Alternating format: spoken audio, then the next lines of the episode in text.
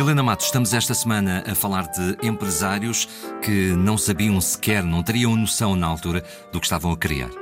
Sim, é um pouco isso. Aliás, a história que trazemos aqui hoje é uma história completamente improvável.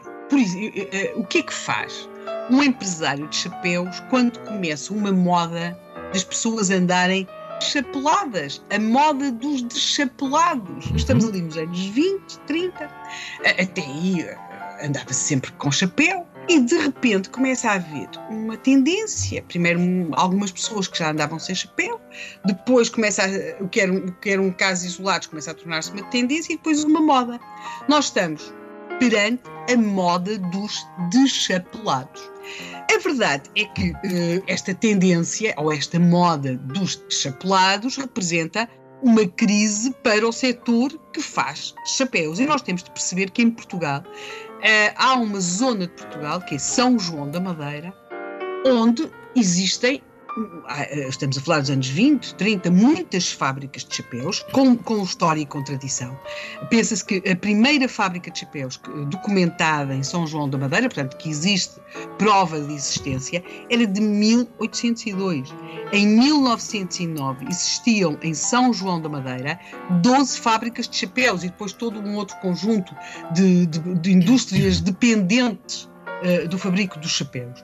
Entre as fábricas de chapéus de São João da Madeira destacava-se a Oliveira e Palmar, há um nome que pontua, que é António José de Oliveira, e esta fábrica de António José de Oliveira, Oliveira e Palmar, é, é, tinha-se destacado, porque tinham, tinham começado por produzir chapéus finos, isto é, em pelo de coelho, também tinham sido das, da primeira fábrica a ter máquinas a vapor, eles tinham condições para produzir 200 mil chapéus por ano. E aqui Quer dizer, uma, uma fábrica que produz 200 mil chapéus por ano, quando vê aparecer uma moda que é, e uma moda que parece que vinha para ficar, das uhum. pessoas andarem sem chapéu, quer dizer, tem, tem de começar a deitar contas à vida.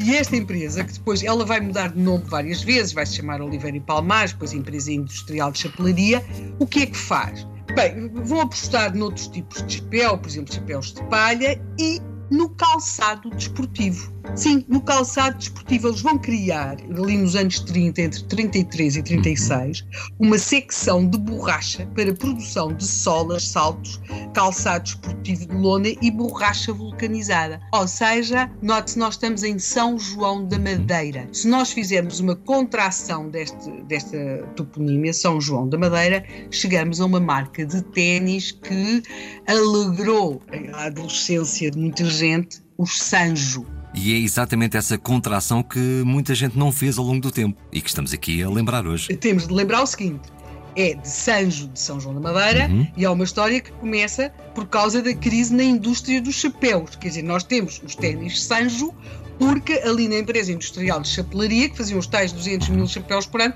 começaram a deitar contas à vida e a ver que não havia já cabeça a querer pôr tanto chapéu. E ainda assim é alguma derivação do negócio. Sim, e eles vão, uh, uh, eles vão, uh, posso dizer que segundo os dados que, que, que existem na história da, da, da, empresa e depois do Sanjo, eles chegam a produzir diariamente 2.500 pares de sapatos Uh, portanto, uh, temos de perceber havia uma enorme procura para estes ténis. Uh, não só havia uma enorme procura, como muitas vezes chegou quase a acontecer, estamos a falar depois nos anos 70, havia listas de espera. Portanto, as pessoas cada vez compravam menos chapéus, mas cada vez queriam comprar mais ténis e queriam comprar ténis Sanjo como nós sabemos, depois vieram as falências, os fechos das fábricas, mas eu acho que nós podemos dizer aqui que certamente não foi por culpa dos Sanjo, dos célebres ténis, não é?